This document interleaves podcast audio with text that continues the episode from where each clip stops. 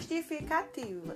sabendo que o Estatuto da Criança e do Adolescente é o conjunto de normas do ordenamento jurídico brasileiro que tem como objetivo a proteção integral da criança e do adolescente, aplicando medidas e expedindo encaminhamentos até o juiz,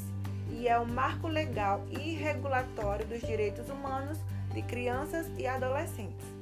Então, realiza-se-á um trabalho que visa auxiliar alunos,